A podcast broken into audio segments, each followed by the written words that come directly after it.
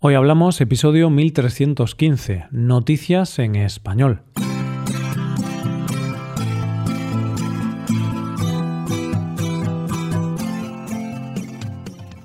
Bienvenido a Hoy Hablamos, el podcast para aprender español cada día. ¿Quieres llevar tu español al siguiente nivel?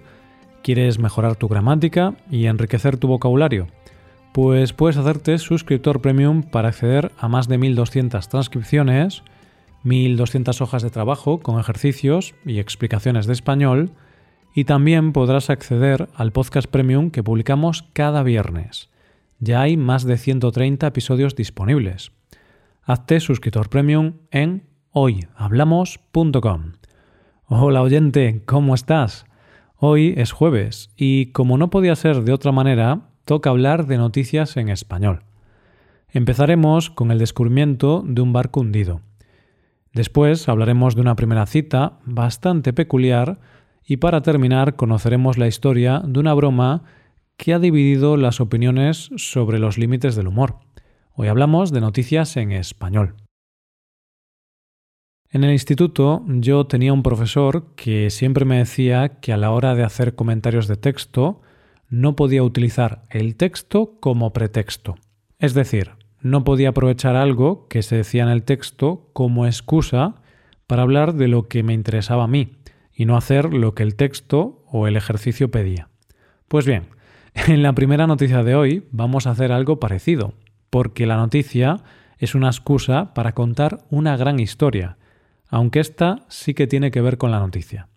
Vamos a abrigarnos, porque en esta primera noticia de hoy nos tenemos que ir a una profundidad de 3.000 metros en el mar de Weddell, que es la puerta de entrada de la Antártida. Y es que allí una expedición científica ha encontrado uno de los barcos naufragados más legendarios de la historia, el Endurance. Pero hay que decir que este hallazgo es importante porque se hundió el 21 de noviembre de 1915 y nadie lo había visto ahí abajo. Pero tiene un poco de trampa. ¿Por qué digo que tiene un poco de trampa? Porque la búsqueda no ha sido a ciegas realmente. De hecho, se encontró 106 años después a tan solo 7,5 kilómetros de donde se hundió exactamente. ¿Y cómo se puede saber dónde se hundió exactamente? Pues porque el capitán del barco, Frank Worsley, midió de manera precisa el lugar donde se hundió el barco y lo anotó. Y el fotógrafo de la expedición hizo fotos que aún hoy conservamos. De hecho, el lugar donde se hundió y el propio barco están protegidos como sitio y monumento histórico. Esto, como te podrás imaginar, era el texto de la noticia, pero el pretexto es la historia del naufragio del Endurance, que ya te aviso ahora, oyente, es una historia fantástica.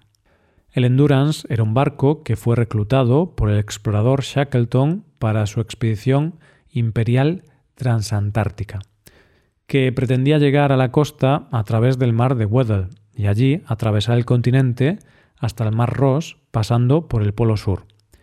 Esa era la idea, pero la historia tenía otros planes para este barco y la tripulación, ya que cuando llegaron a la zona de hielos de la Antártida en 1914, solo pudieron navegar unos 1.600 kilómetros hasta quedar completamente bloqueados por hielos a tan solo 137 kilómetros de su destino.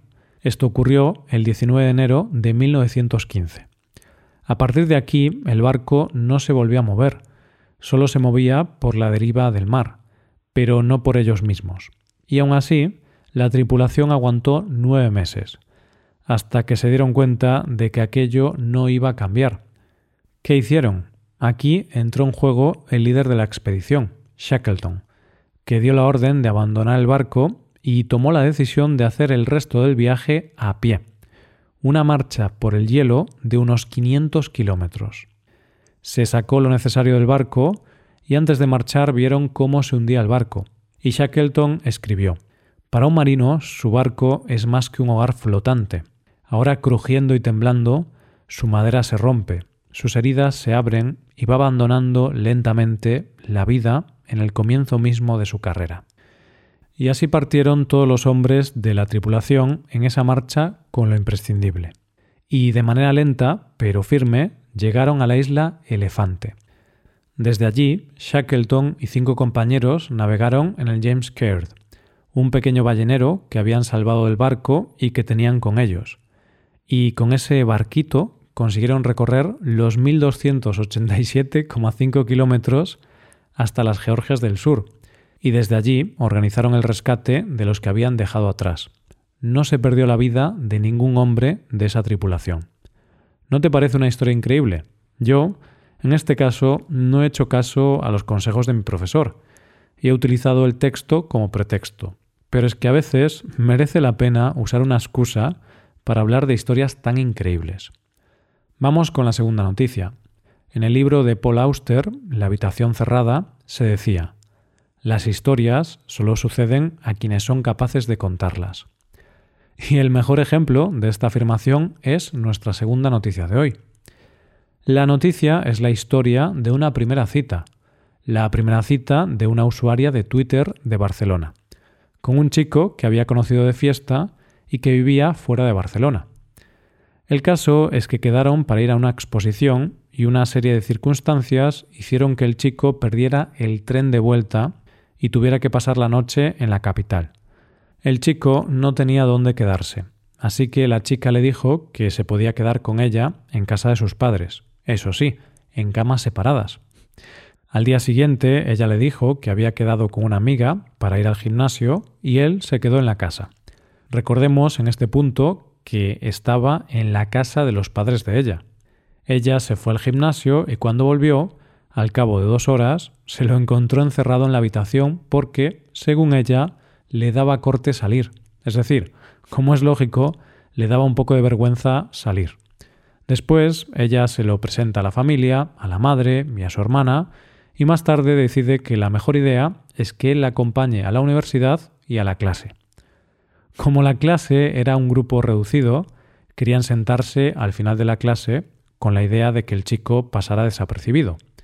Pero los amigos de ella también habían conocido al chico en la misma fiesta y los invitaron a sentarse en primera fila. Pero la cosa no quedó ahí, ya que ese día tocaba hacer unos trabajos en grupo, y el chico, que recordemos que no era ni su universidad ni su carrera, se implicó bastante en el trabajo de su grupo, y finalmente fue el encargado de presentarlo delante de toda la clase. Después de eso, ella lo acompañó al tren y cada uno se fue a su casa. Y claro, todo el mundo se pregunta, ¿hubo segunda cita? Pues eso no lo sabemos. Lo único que sabemos es que, según ha dicho la chica en Twitter, primera cita insuperable. lo que está claro es que puede que sea una de las primeras citas más extrañas que yo haya escuchado jamás. Pero también es verdad que las historias le ocurren a quien sabe contarlas, y esta chica ha sabido contarla. Llegamos a la última noticia de hoy.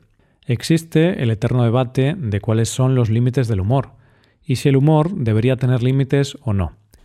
Bueno, hoy no vamos a hablar de la actuación de Will Smith en los Oscar, eso lo dejamos para otro día, pero sí que vamos a hablar de otra broma de mal gusto. En nuestra última noticia de hoy vamos a conocer una broma que ha dividido las opiniones, los que creen que es de mal gusto y los que no. Te lo cuento y luego me dices qué opinas tú, oyente. Los protagonistas de esta historia son varios trabajadores de una funeraria de Beckton, que está al este de Londres. Los trabajadores de esta funeraria querían gastar una broma a otro compañero, y para ello uno se metió en una bolsa de cadáveres que estaba sobre una camilla, y pusieron una cámara grabando toda la broma. A este compañero le dicen que tienen un problema con uno de los cuerpos, y cuando el hombre se acerca a la bolsa en cuestión, pensando que hay un cadáver, el que está dentro de la bolsa se levanta con los brazos estirados y gritando, como si fuera un zombi.